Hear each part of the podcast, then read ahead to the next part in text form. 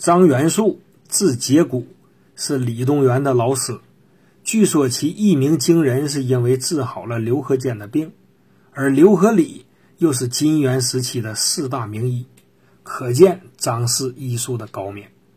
他受《内经》脏腑理论启发，结合自己临床经验，总结出了一套自成体系的脏腑辨证和用药理论，至今仍被临床所借鉴和运用。后世。